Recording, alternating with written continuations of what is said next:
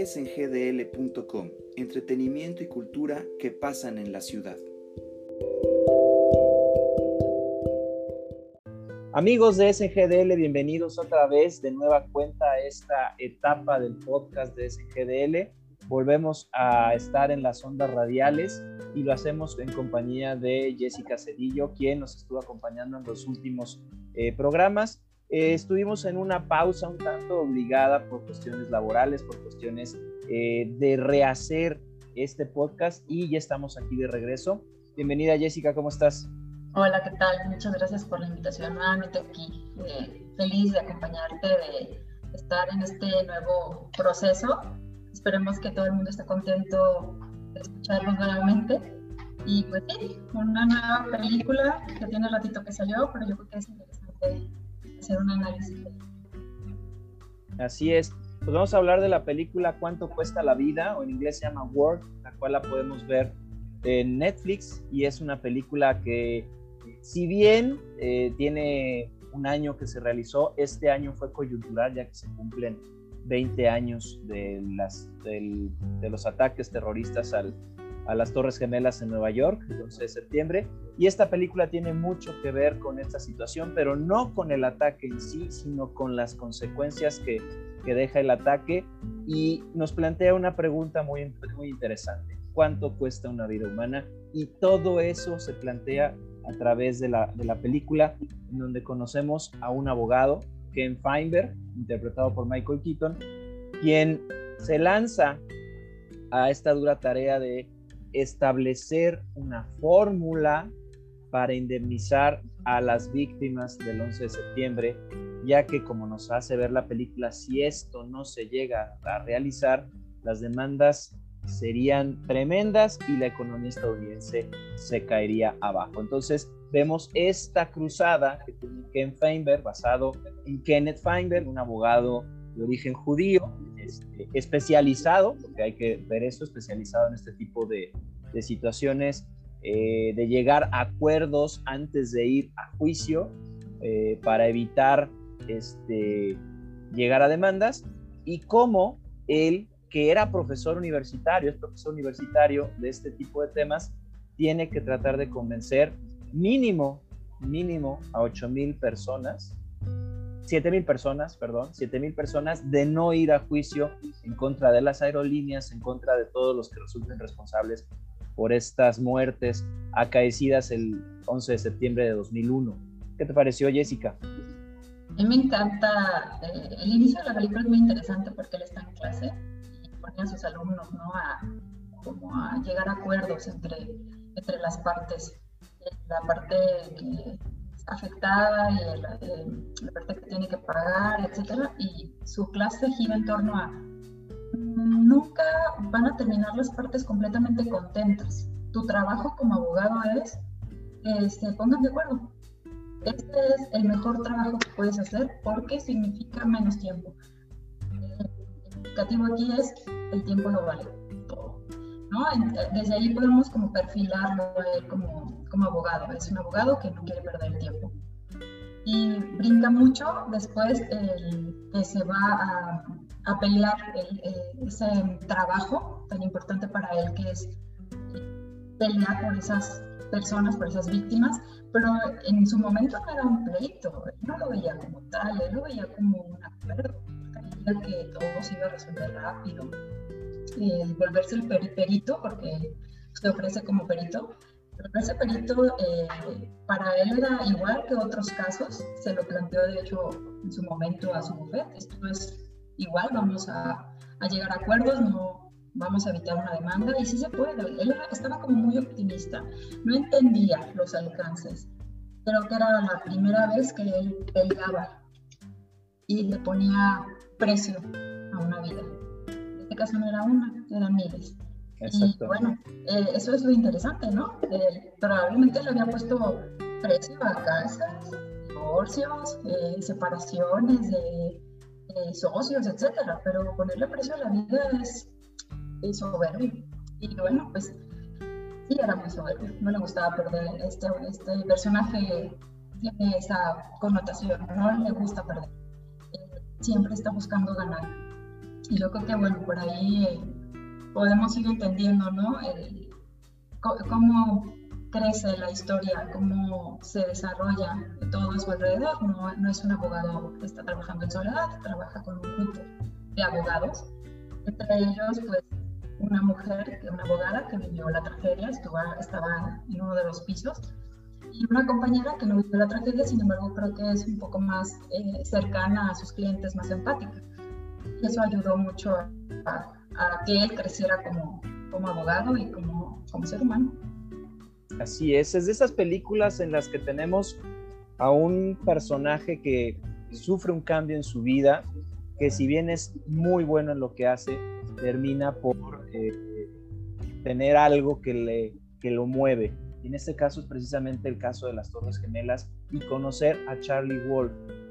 Charlie Wolf es un activista neoyorquino que sufre la pérdida de su mujer, que era abogada, y que él, desde su punto de vista activista, eh, no va a pelear, él va a buscar lo mejor para todas las partes involucradas, porque hay que comentar que todo este barullo de, de, personas, de, fórmulas y de, y, de crisis y de conflictos que tiene la película es cómo vamos a darle una indemnización a los miles de, fallecidos cuando tenías ejecutivos, tenías CEO, pero también tenías migrantes, tenías conserjes, tenías este, recepcionistas que según el punto de vista capitalista eh, valen menos unos con respecto a otros. Y ese era precisamente el gran meollo de este asunto. Eh, uno de repente puede decir, pues páguenle a todos por igual, pero encontramos esta situación en la que los que ganan más no querían ganar menos y los que ganaban menos se conformaban con la irrisoria cantidad que les ofrecían. Y ese es todo el meollo del asunto en el que para Michael Keaton, es decir, Ken, era muy fácil establecer una fórmula en el que el que ganara este, 10 dólares la hora tenía que ganar 200 mil dólares, tenía que recibir su familia 200 mil dólares, mientras que los que facturaban este, miles de dólares por día tenían que recibir este, cierta cantidad, lo, que, lo cual llegaba a un, a un conflicto. Y dentro de la película se muestra. Hay un momento que a mí me me choqueó, por decirlo de alguna manera, cuando se reúnen con los migrantes, con los familiares de los conserjes, de los cocineros, de la gente migrante, la gente hispana, y les decían que iban a recibir 200 mil dólares, ellos pensaban que eran 200 mil dólares entre todos. Y cuando les dicen, no, son 200 mil dólares por persona, dicen, adelante, vamos, con eso nos vamos, con eso firmamos. Y acto seguido nos vamos a la reunión con los eh, abogados de los CEOs, ellos decían, no, ¿por qué? Nosotros estamos pensando en que teníamos un seguro, nosotros estábamos facturando tanto, nosotros estábamos, entonces vemos la ambición de la gente este, aprovechándose del poder que tienen. Y esa era una de las situaciones en donde Ken se topaba, incluso tenía un abogado contraparte que estuvo en la reunión en la que se, decía toda esta situación y dice, pero es que tú estuviste en la reunión, sí, por eso yo quiero ganar más para mis clientes, ¿no? Este, es un retrato de la ambición humana y cómo quien tiene más quiere más. Y en cambio quien tiene poco se conforma con poco, lo cual llega un poco a, chocar y a, y a generar esta situación de cómo vamos a valorar esta vida. ¿Tú cómo viste eso, Jessica? A mí me llamó mucho la atención exactamente la misma escena que a ti, la de los hispanos, 200 mil, adelante, voy con eso.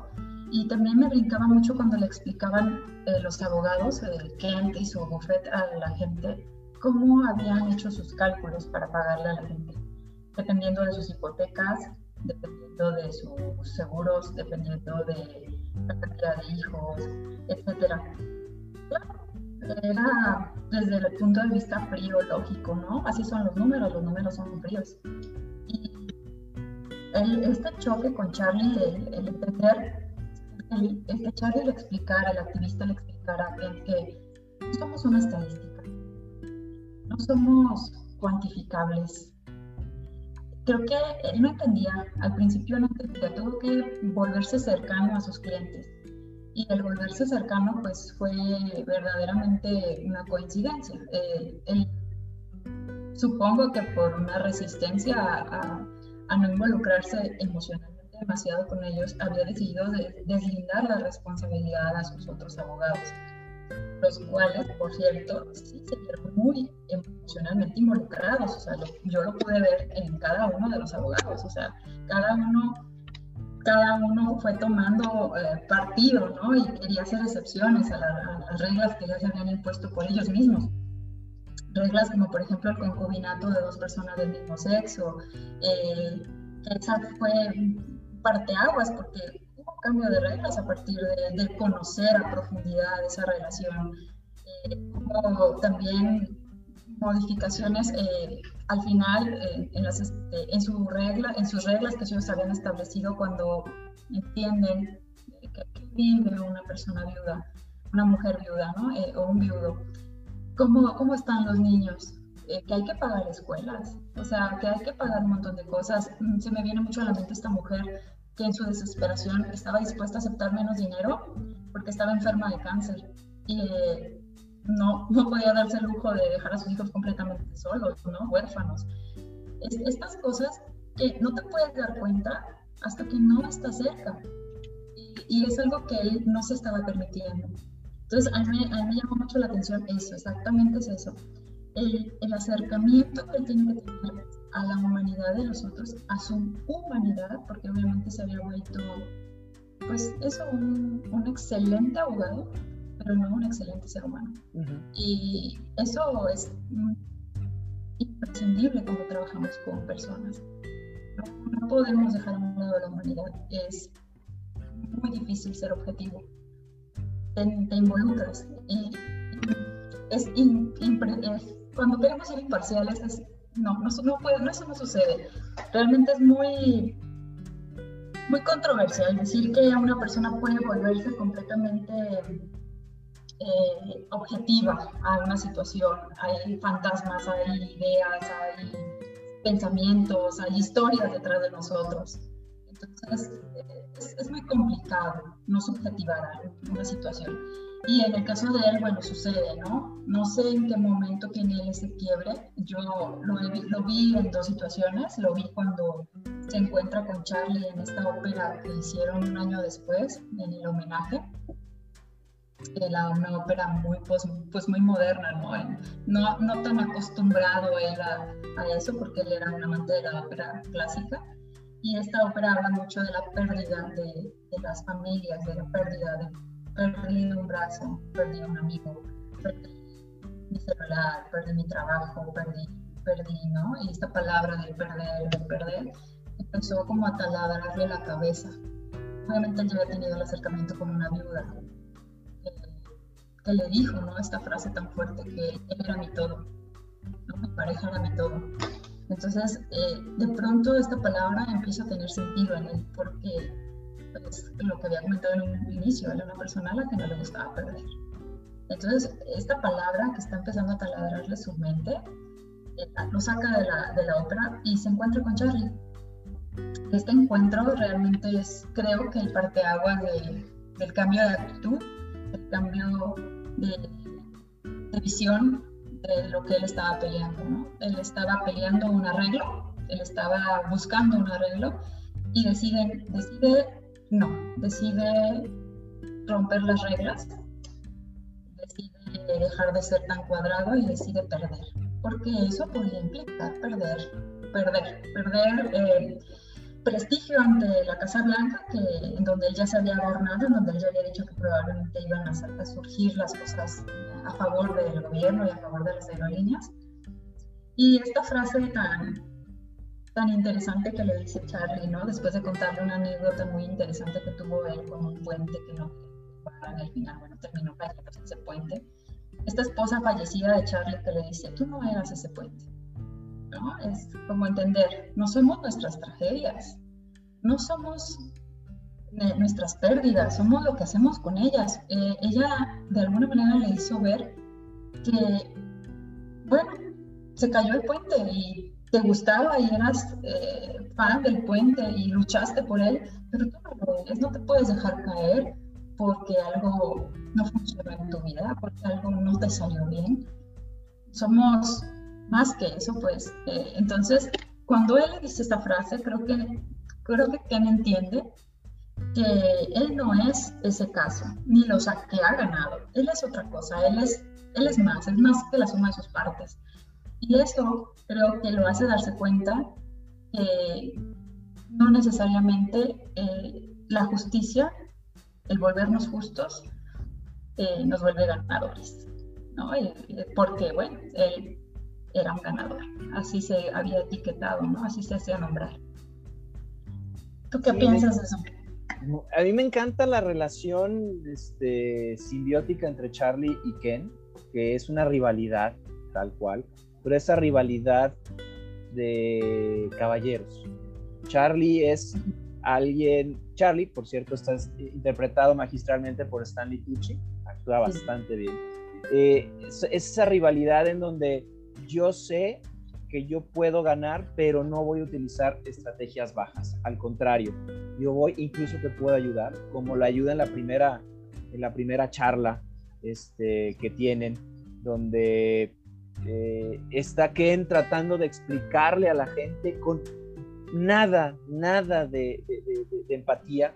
Es como si estuviera leyendo el resultado del partido de la noche anterior, cuando está enfrente de, de personas que han perdido a su familia, que han perdido su patrimonio.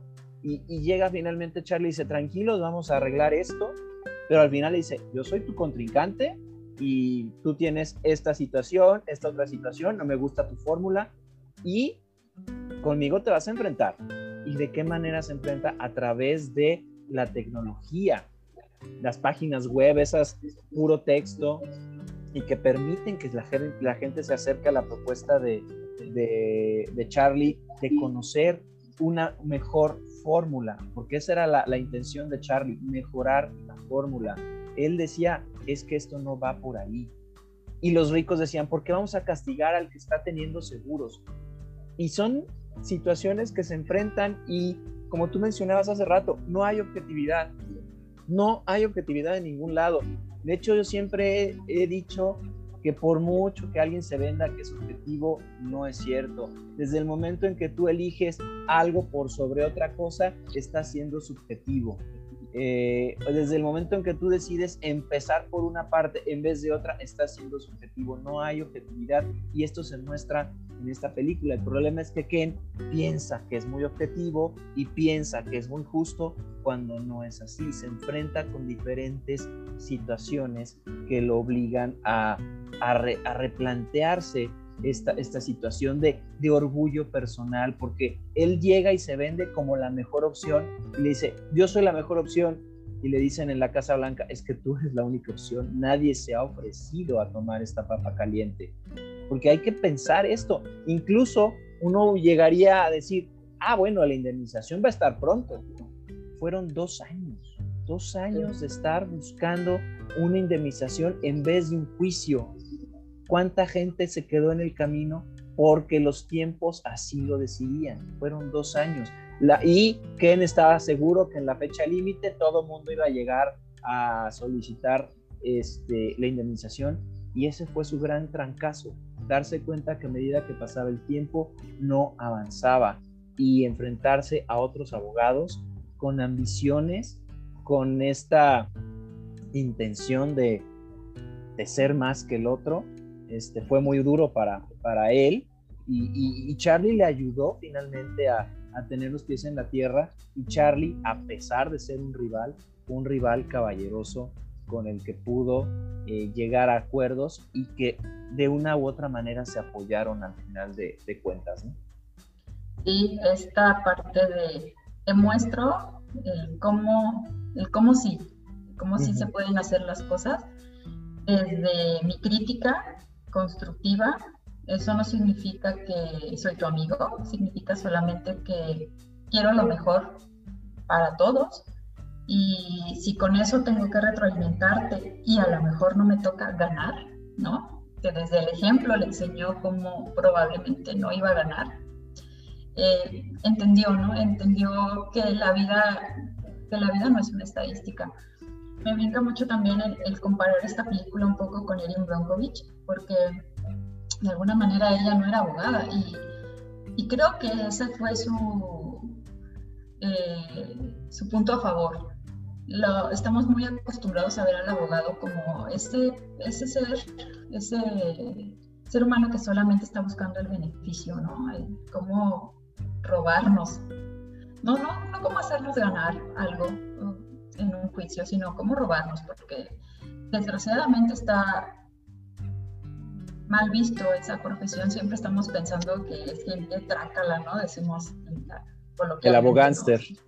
Abogánster, super trácalas. Yo creo que nos invita como seres humanos a, a replantearnos qué es un buen abogado. Un buen abogado es quien también te retroalimenta. Muchas veces he visto a lo largo de, de, mi acercamiento con abogados que ellos con tal de ganar eh, te hacen creer que estás en lo cierto. Yo creo que, pues, mm, no necesariamente es, eso es un buen abogado. ¿eh? Yo creo que un buen abogado es esa persona que con la ley y con tus... Eh, con, con, la ley y con la buena intención busca lo mejor para su cliente, pero lo mejor para su cliente puede implicar también, no nada más un buen arreglo, puede implicar también un buen aprendizaje. Y eh, yo creo que ahí yo, yo dejaría, eh, dejaría una, una, nota ¿no? para, para todos estos amigos abogados que de pronto no han entendido cuál es su trabajo. Yo creo que su trabajo no nada más es eh, que su cliente pague menos o que no le toque cárcel, etcétera. Yo creo que va más allá. Siempre tenemos que pensar que nuestro trabajo va más allá. Tenemos que enriquecernos como seres humanos y enriquecer al que está enfrente de nosotros. Y Eric Bronkovich hacía mucho esta parte, ¿no? De, de acercarse a ellos, de conocerlos, de involucrarse, se sabía la historia, la vida de sus clientes. Eso es súper importante porque al final entiendes con quién estás tratando, eh, sabes eh, cómo sí y cómo no acercarte a esa persona, cómo sí, cómo no convencer, cómo sí, cómo no eh, explicarle las situaciones desde tu conocimiento, desde tu perspectiva, pero al final respetando, por sobre todo, la opinión del otro también. Entonces, yo creo que ahí, ahí fue donde, donde Ken entenderse y pudo entender a sus clientes, como lo hizo en su momento el abogado, amigo, compañero de Eric Bronkovich, ¿no? No eres una estadística, porque también estábamos hablando de estadísticas No eres una estadística, eres un ser humano que tuvo una pérdida, eres un ser humano que está sufriendo, eres, eres un ser humano que está, que siente que no puede más, eres, eres, eres mi amigo, mi hermano, o sea, eres mi, mi igual. Y eso es súper importante. Yo creo que desde el momento en que los tratas como tú igual, surgen cosas muy positivas. Sí, fíjate, incluso Charlie es una especie de Erin Brockovich porque él es el que le dice, usted conoce a todos los demás y le empieza a decir nombres y le empieza a decir situaciones y le empieza a decir este, esa empatía que tiene Charlie como activista, como alguien humanista que empieza a ver a la gente de esa manera. Y en la película, obviamente, no se iban a, eh, ir por historias de cientos de personas, buscan tres historias, dos historias, aparte de la del abogado, para llamar la atención. Una ya la mencionaste, que es la de los concubinos este, que vivían juntos, eh, esta pareja del mismo sexo, que estaban a punto de casarse, pero que no lo habían hecho porque en el estado donde vivían, creo que era Virginia, no aceptaban este tipo de, de, vida y los papás del, de uno de del, fallecido, este, estaban necios en que querían el dinero. Obviamente ya lo habían mandado a otro lado. El último mensaje fue hacia su pareja, no fue hacia sus papás. Y en cambio los papás decían, estaban en la negación total. No, él tenía novias, no, este se le metió, no, es que... Y la abogada, la compañera de, de Ken, eh, su nombre es Camille, es la otra abogada, la que es un poco más empática, eh, que lleva ese caso, se, se, conmueve ante esta situación y termina por eh, sufrir la decisión final hacia ellos. Y la otra historia, que son dos en una, por un lado es la situación precaria que tenían los bomberos relacionada con, este, con, su, con su, equipación y, se basa en, uno de los bomberos fallecidos y el hermano cómo busca eh, mejores condiciones de trabajo para los bomberos. Pero aparte es la viuda, que la viuda tiene una carga por situaciones extramaritales del fallecido y a quien le toca decir la verdad, aunque ella ya la sospechaba, es a Ken. Ahí es donde Ken empieza a sufrir esta situación, porque incluso por azares del destino le toca entrevistar a la viuda del bombero, de Nick, Nicky, de Nicky, y, este, y se da cuenta de muchas situaciones e incluso se entera por el abogado de la contraparte extramarital que hay dos niñas. Y ahí es donde este, pues, este, ese dinero por Nicky se tendría que repartir entre cinco, entre dos, y son situaciones que, que, que, uno empieza a tomar, a tomar este, a empezar, empieza a tomar partido finalmente. Y ahora, con, con, respecto a comparación con otras películas, esta a mí me, me, recordó muchísimo a Spotlight en primera plana, empezando por dos de sus protagonistas, eh, Michael Keaton y Stanley Tucci aparecen ahí, y la manera en la que se va desarrollando esta situación, no hay periódico, pero sí hay un, una, este, un cambio de, de, vista desde, el, desde eh, cómo se plantea el problema y hay situaciones que recuerdan un poco a Spotlight. Eh, se recalca un poco que uno de los personajes es judío, por ejemplo en Spotlight el editor es judío, acá el, el, abogado Ken es judío y se dice, ¿cómo viene un abogado judío a decirnos estas situaciones? ¿no? Y, y el final climático en el que hay muchas llamadas, hay muchos correos, me parece muy similar. No, no, no, este, no lo veo mal, pero sí de repente yo sentía como que estaba viendo Spotlight, incluso llegué a pensar que eran de la misma productora, ¿no es así? La película es dirigida por eh, Sara Colangelo, Sara Colangelo quien, quien ha dirigido este poco, no la, no lo ubico, ahorita, ahorita vemos, ahorita te digo que otras, qué otras películas ha dirigido, este, eh, dirigió Little Accidents, dirigió este, la profesora eh, de Kindergarten Teacher, este, ha dirigido poco, este, en realidad, seis películas ha dirigido, esta es como que la más fuerte, este, Word, que tiene el apoyo de, Netflix este, como productora, y pues bueno, este, me pareció muy interesante el trabajo que hace ella, aunque te digo, sí, de repente me, me recuerda un poco a Spotlight, empezando por Michael Keaton y Stanley Tucci y las situaciones ¿no? que, que se andan manejando.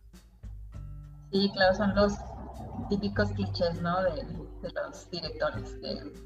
muy bueno dejar todo para el final, de, la emoción ¿no? de, ver si en realidad iban, iba o no a, tener un buen desenlace. Es muy típico, digo, es parte de tener al, al espectador como eh, entretenido, ¿no? Es, no podía, no, no, la película no podía ser solo eh, entrevistas a dolientes, tenía que ponerle su, su lado hollywoodense. Claro. Pues, tiene muchos clichés, de, tiene varios, ¿no? Es, eh, yo creo que este fue uno muy fuerte, el de de las cartas que van llegando, las firmas de, de, los clientes.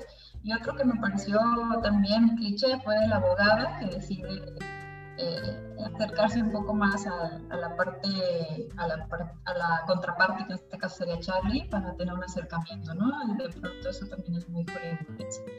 Pero dentro de todo esto, dentro de toda lo, la crítica que podríamos hacer, lo más rescatable sería pues, efectivamente el, invitar, invitarnos a, a, pensar cuánto vale nuestra vida. Así es. Cuánto vale nuestra, nuestra vida, no la vida de los otros, cuánto vale la mía. Exactamente. con eso me quedo, ¿sabes? Pensar en cuánto vale mi vida. Cuánto vale mi vida y, y, al final, ¿qué voy a hacer con ella? Exacto. no sabes qué nos va a pasar.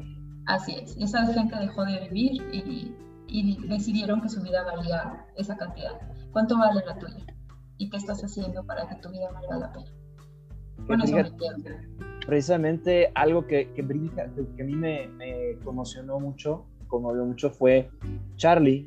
La las últimas palabras que escuchó de su mujer fue, ahí te dejé picata de pollo para que escribes. Y se va. Ya te dan a entender que ella fallece ahí en, en el bufete de abogados, porque ella era abogada. Y cuando se ve a Charlie deshecho, sacando del congelador toda la comida ya echada a perder, rescata la cinta masking con picata de pollo para Charlie y se queda con ese masking tape. Pero él, en vez de acabar su vida, de deprimirse, de irse a... agarra toda su fuerza de activista y decide ir adelante con esta lucha y apoyar a las 7000 personas que estaban ahí y sigue acordándose de ella y la sigue defendiendo de esta manera. Otro, a lo mejor otro en, su lugar se hubiera deshecho, se hubiera ido, se hubiera suicidado, se hubiera deprimido. Se ve que sí le duele, pero al recordar que él no es el puente, va adelante y, este, y apoya en esta, en esta situación. Así es, somos, al final somos lo que hacemos, ¿no? Con nuestras tragedias, lo vivido. Y eso es lo interesante de esta película. Yo creo que son puntos muy interesantes. Sí, les hago una gran invitación. Veanla, disfrútenla, analícenla, eh, entiendanla eh, desde qué van a hacer con su vida hasta cómo está llevando la vida tu hijo, tu hija, tu hermano, tu hermano, tu padre, tu madre. ¿Qué, vas a hacer tú para hacer mejor tu vida y la de los demás? Porque con eso nos podemos quedar con esta película. A pesar de, ver la tragedia, ¿no? Este, dentro de esa tragedia yo rescato mucho, mucho bien. Mucho bien. Así es, y se refleja bastante en, esta película. Esta película la pueden encontrar en Netflix, este, es producción de Netflix, eh, muy buena, a mí me, encantó, yo le doy cinco estrellas. Eh, no es lenta, no es de esas películas que te da flojera o que empiezas a decir ya están repitiendo. No, es muy buena. Eh, las actuaciones tanto de Michael Keaton como Stanley Tucci son increíbles y pues los personajes secundarios tienen su razón de ser.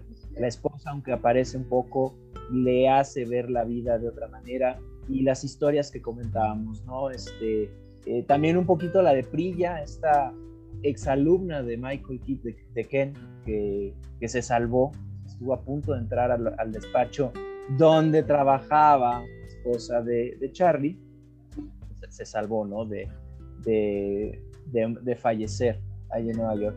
Eh, yo la recomiendo muchísimo, la pueden ver en Netflix y pues adelante, es, son de esas películas que, que seguimos platicando y que seguimos recordando y que, que mejoran en este año, ¿no? Que se cumplen 20 años de esta, de esta tragedia que modificó para bien y para mal, eh, más para mal, yo siento de repente, nuestra forma de vida eh, en estos últimos 20 años. Así es. Y bueno, pues hacer más recomendaciones, ¿no? Estamos pendientes con una película de un ganador, uno de mis actores favoritos, El Padre. Ah, Ojalá estén pendientes, estén pendientes. Vamos a. Ya tiene rato que salió. Este, tiene muy buena crítica esa película y definitivamente me muero de ganas de verla. Me encanta, a mí me encanta él, es increíblemente bueno, como, como casi todo lo que ha hecho. creo que va a ser muy interesante poder analizar esa película. Muy bien, yo les recomiendo, esta está en cines, eh, Misterio en Soho, una excelente película con una banda sonora maravillosa y unas actuaciones increíbles de Anya Taylor Joy, vimos triunfar en, Gambito de Dama, incluso ganó este, recientemente un premio por esa serie. Y también Thomasin Mackenzie, quien aparece en Viejos. Véanla, es una gran película, está en cines en este momento y este, no se la pueden perder. Eh, ¿Algo más que quieras agregar, Jessica? Eh, qué bueno que volvimos. Me da mucho gusto volver a platicar y compartir contigo. Eh, bienvenidos a todos los que nos escuchan. Corran la voz, eh, inviten a, la gente a, participar de estas conversaciones. Yo creo que es muy interesante. No estamos spoileando películas, no queremos spoilear películas, por eso es que analizamos las películas después de un buen rato que han salido en, cartelera y han salido en Netflix. Porque la idea aquí es, ¿qué de bueno me deja a mí el cine? Yo creo que esto es lo, interesante de estas conversaciones, ¿qué de bueno me deja a mí el cine? El arte como, como tal habla, habla, ¿no? Y habla y dice muchas cosas. Y bueno, el cine es una forma, ¿no? De expresarnos. Y yo creo que es lo interesante de estas conversaciones, ¿no? ¿Qué de bueno nos deja? Analicen, analicen las películas que ven. Muy bien. Tienen muchas cosas que decir. Perfecto, pues muchas gracias Jessica, muchas gracias a nuestros eh, escuchas, nos estaremos escuchando el próximo martes. Gracias por seguir fieles y una disculpa por este espacio, pero teníamos que eh, aterrizar muchas situaciones. Afortunadamente ya están asentadas y, vamos a procurar ser más, eh, vamos a seguir, vamos a ser un poquito más eh, constantes. Gracias. Gracias por la palabra. Y sigamos un poco más constantes con estas, con estas cápsulas y seguir recomendando y analizando lo que tanto nos gusta, que es el cine y que nos hace estar platicando aquí horas y horas y sin, sin parar y recordando y, y estableciendo vínculos en este sentido. Muchas gracias por todo. Nos estamos escuchando hasta la próxima semana. Bye.